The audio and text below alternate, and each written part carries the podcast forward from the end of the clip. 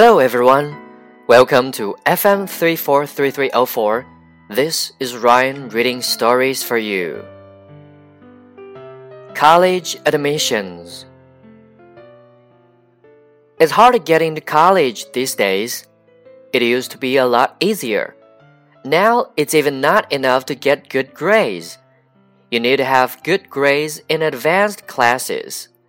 You need to do some extracurriculars. Extracurriculars are activities you do outside of class, such as playing basketball, playing the violin, singing, and more. You need to have a high score on the SAT or ACT. The SAT and ACT are used to test what you know. They both have questions on various subjects. You need to have some leadership positions. It is not just enough to be a member in a club. You need to be the president or the vice president. You also need letters of recommendation, letters in which your teachers, coaches, or bosses write about your abilities and personality.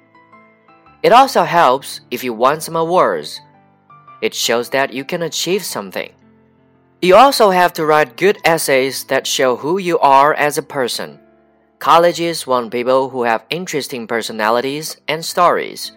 Students with good grades but boring essays will not get into the college of their dreams. Students should not be sad if they don't get into the college of their dreams.